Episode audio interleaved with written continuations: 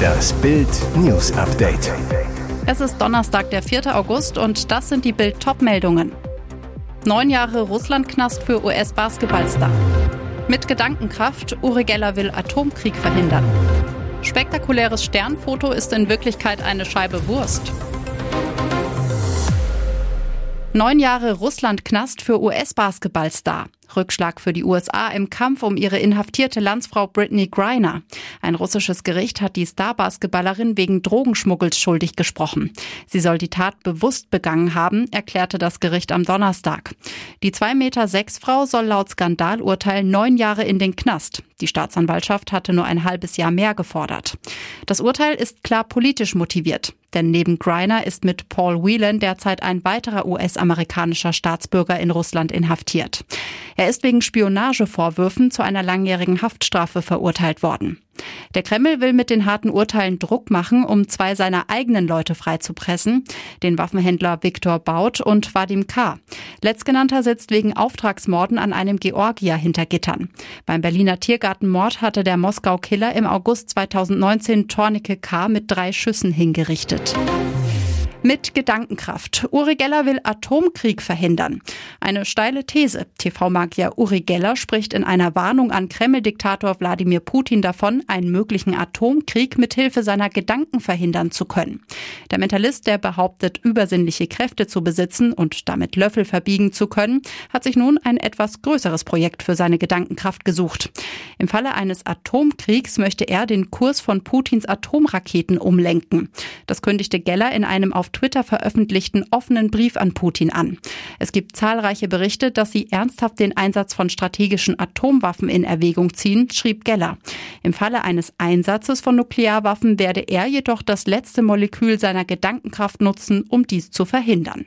Es gebe Kräfte, die weitaus größer seien, als Putin sich das vorstellen könne, prophezeite der Mentalist. Zehntausende ohne Strom, Handynetz weg. Ein Teenager rammte mit einem Traktor den Mast einer Hochspannungsleitung, löste damit einen großflächigen Stromausfall aus. Der Unfall ereignete sich laut Polizei gegen 11.15 Uhr auf dem Getreidefeld in Weilerswist im Kreis Euskirchen. Die Ursache ist noch unklar. Der junge Landwirt wurde leicht verletzt, ebenso wie ein Ehepaar, das mit seinem Wagen auf einer Kreisstraße neben dem Feld unterwegs war und gegen die Stromleitung fuhr. Vier Kreise waren zunächst von dem Stromausfall betroffen. Teile der Kreise Euskirchen und Düren sowie des Rhein-Erft und Rhein-Sieg-Kreises. Eine Sprecherin des Verteilnetzbetreibers Westnetz sagte am Donnerstag zunächst, wir arbeiten fieberhaft an der Wiederversorgung. Betroffen sei eine Überlandleitung mit 110.000 Volt. Auf Anraten der Behörden sei sicherheitshalber auch eine zweite parallel verlaufende Verbindung außer Kraft gesetzt worden, sagte die Westnetz-Sprecherin. Gut vier Stunden nach dem Unfall war die Versorgung wiederhergestellt. Zwischenzeitlich waren laut Westnetz 65.000 Menschen betroffen. Spektakuläres Sternfoto ist in Wirklichkeit eine Scheibe Wurst. Etienne Klein 1, Twitter-User 0. Der Franzose hat mit einem Megastreich das Netz gelingt, entschuldigte sich für seinen Prank jetzt öffentlich. Was war geschehen? Am Sonntag hatte der Physiker und Wissenschaftsphilosoph eine angebliche Aufnahme des James Webb Weltraumteleskops bei Twitter hochgeladen. Scheinbar zu sehen, ein roter Feuerball mit leuchtenden Flecken vor pechschwarzem Hintergrund. Laut Klein eine Aufnahme von dem Stern Proxima Centauri. In Wirklichkeit handelt es sich bei dem spektakulären Sternfoto um eine Scheibe Chorizo-Wurst. Das Foto wurde bis heute tausendfach geliked und retweetet. Und während einige Nutzer noch von den tollen Details der Aufnahme schwärmten, vermeldete der französische Ableger der Huffington Post, es handele sich um einen wurstigen Fake. Am Mittwoch bezog schließlich Etienne Kleinstellung. Er habe mit seinem Post zur Vorsicht vor Bildern anregen wollen, die allein genommen aussagekräftig erscheinen, erklärte er auf Twitter. Hier soll das nächste Dschungelcamp stattfinden. Bald geht es wieder los, denn im Januar 2023 heißt es, ich bin ein Star, holt mich hier raus. Normalerweise findet die Reality-Show in Australien statt. Wegen der Corona-Pandemie wurde die Sendung in den letzten zwei Jahren erst in Deutschland und dann in Südafrika aufgezeichnet. Jetzt die abenteuerlichen News. Das Dschungelcamp kommt zurück nach Australien. Laut RTL kehrt die neue Staffel zu ihrem Ursprung zurück. RTL-Unterhaltungschef Markus Küttner erklärt, der Dschungel gehört nach Australien und wir werden die Show wieder dort produzieren, wenn das möglich ist.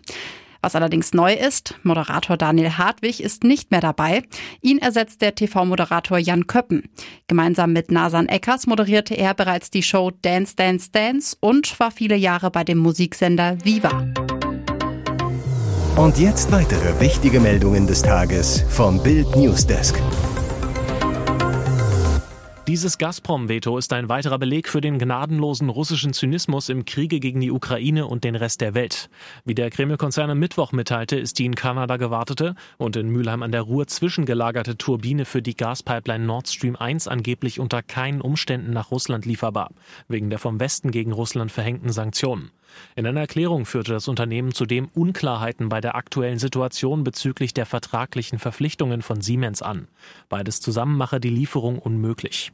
Die glasklare Taktik von Kreml-Tyrann Wladimir Putin, Deutschland und die in Europa auf russisches Gas angewiesenen Staaten sollen weiter erpresst werden. Entweder die Sanktionen gegen das Regime in Moskau werden gelockert oder die Gaslieferungen via Nord Stream 1 werden nicht zu einem Normallevel zurückkehren. Eine Taktik, die die deutsche Bundesregierung im Vorfeld durchschaut und kritisiert hatte. Bundeskanzler Olaf Scholz warf Russland vor, die Lieferung der Turbine zu blockieren, um die gelieferte Gasmenge zu drosseln. Die Turbine sei nicht nur in perfektem Zustand, ihrer Nutzung stünden auch keinerlei Gassanktionen entgegen.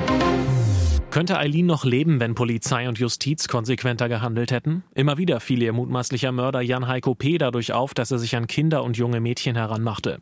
Nur wenige Wochen vor dem Tod der Schülerin wurde er sogar wegen Nötigung einer 17-Jährigen angezeigt. Seit April soll der wegen versuchter Vergewaltigung einer 11-Jährigen zehn Jahre in der Psychiatrie untergebrachte Mann der 17-Jährigen nachgestellt haben, berichtet die FAZ. Das Mädchen habe er beim Rosbacher Blütenfest angesprochen. Dort arbeitete er im April als Aushilfe an einem Karussell. Danach habe er die Schülerin per Handychat zu Treffen gedrängt, mit Selbstmord gedroht, als sie das ablehnte. Außerdem sei er an ihrer Schule in Bad Nauheim aufgetaucht, habe versucht, sie in sein Auto zu locken. Die Nachstellungen seien so heftig geworden, dass der Schulleiter ihm einen schriftlichen Schulverweis erteilt habe.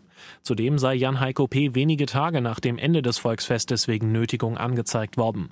Trotzdem habe es nur eine polizeiliche Gefährderansprache gegeben, denn Jan Heiko P. stand seit Anfang 2022 nicht mehr unter Führungsaufsicht. Er hatte erfolgreich gegen eine Verlängerung der Überwachungsmaßnahme geklagt. Ihr hört das Bild News Update mit weiteren Meldungen des Tages. Experten warnen, unser Land schlittert in eine Wirtschaftskrise. Zehntausende Arbeitsplätze sind in Gefahr. Hintergrund, an der Leipziger Strombörse EEX wurde am Mittwoch eine Megawattstunde Strom für rund 400 Euro gehandelt. Allzeitrekord, Strom wird zum Luxus. Experten fürchten Schäden für die Wirtschaft. Trigema-Boss Wolfgang Grupp sagt zu Bild, wenn die Energiepreise nicht schnell sinken, droht uns sicher eine große Entlassungswelle. Auch Manfred Gößel, Chef der IHK München, warnt, wenn die Strompreise für die Industrie nicht runtergehen, könnten tausende Jobs in Bayern, zehntausende Tausende Jobs in Deutschland auf der Kippe stehen. Brisant, laut DIHK-Umfrage denkt fast jede fünfte Firma darüber nach, die Produktion herunterzufahren. Das sind alarmierende Zahlen, sagt DIHK-Präsident Peter Adrian. Zusätzliche Kraftwerke müssten sofort ans Netz, die erneuerbaren Energien massiv ausgebaut werden. Auch ein Weiterbetrieb der Atomkraftwerke darf kein Tabu sein, sagt Gößel. Tatsächlich machte Kanzler Olaf Scholz am Mittwoch Hoffnung auf eine baldige Atomwende. Eine Laufzeitverlängerung für die verbliebenen drei Kernmeiler könne Sinn machen, sagte er. Hier ist das Bild News Update. Und das ist heute auch noch hörenswert.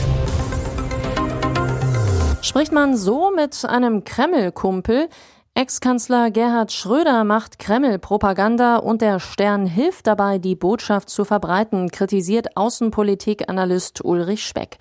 Waren die Interviewfragen zu harmlos? Über die Gasversorgung in Schröders Büro scherzten die Journalisten. Wir gingen davon aus, sie hätten eine Standleitung. Über den Krieg fragen sie, Russland hat die Ukraine überfallen, oder? Der Altkanzler, der Kreml-Despot Putin noch immer seinen Freund nennt, soll seiner Heimat Ratschläge geben. Was könnte die Bundesregierung machen, um die derzeitige Notlage abzuwenden? Stern-Chefredakteur Gregor Peter Schmitz ging laut eigener Aussage mit der Kernfrage in das Interview, was treibt den Mann? Fragen zu Schröders persönlicher Verantwortung für den Krieg, Fehlanzeige. Immerhin, in einer Frage wird er mit russischen Kriegsverbrechen konfrontiert. Dazu die Frage, warum distanzieren Sie sich nicht klarer von Ihrem Freund Putin? Auf Bildanfrage weist ein RTL-Sprecher den Vorwurf zurück, dass nicht kritisch gefragt wurde. Im Russen-TV sorgte das Interview für Jubel. Schröder hat Scholz vernichtet und erniedrigt. Ihr hört das Bild News Update. Panzer, Schießübungen und Kampfjets wegen Pelosis Taiwan-Besuch zieht China-Diktator Xi die Welt in einen neuen Krieg. Die Taiwan-Visite der US-Politikerin Nancy Pelosi hat Pekings Regime derart erzürnt, dass es sein Militär aufmarschieren ließ. Jetzt ist die unerschrockene Demokratin wieder weg. Aber geblieben ist die Angst vor einem neuen Krieg. Fakt ist, die chinesische Diktatur, die sich Taiwan gern einverleiben würde, beließ es nicht bei Drohungen. Ihr Militärmanöver rund um Taiwan kommt einer See- und Luftblockade gleich. Will Präsident Xi etwa Kreml-Despot Wladimir Putin nacheifern und sich die blühende Demokratie, wie Taiwan von Pelosi genannt wird, gewaltsam einverleiben, so wie der es mit seinem Angriff auf die Ukraine versucht? Unionsfraktionsvize Johann Wadefuhl sieht im Militäraufmarsch der Chinesen auch ein Zeichen der Schwäche. Präsident Xi will sich im Herbst gegen alle bisherigen Regeln der KP China erneut zum Vorsitzenden wählen lassen. Da es im Machtapparat Zweifel gibt, muss er Härte demonstrieren. Nur Stunden nachdem Pelosi Taiwan verlassen hatte, ließ China 27 Kampfjets in die taiwanische Luftverteidigungszone eindringen. Und für Mittwoch bis Sonntag kündigte Chinas Regierung Militärübungen rund um Taiwan an, bei denen sogar scharf geschossen werden soll. Weitere spannende Nachrichten, Interviews, Live-Schalten und Hintergründe hört ihr mit Bild TV Audio. Unser Fernsehsignal gibt es als Stream zum Hören über TuneIn und die TuneIn-App auf mehr als 200 Plattformen, Smartspeakern und vernetzten Geräten.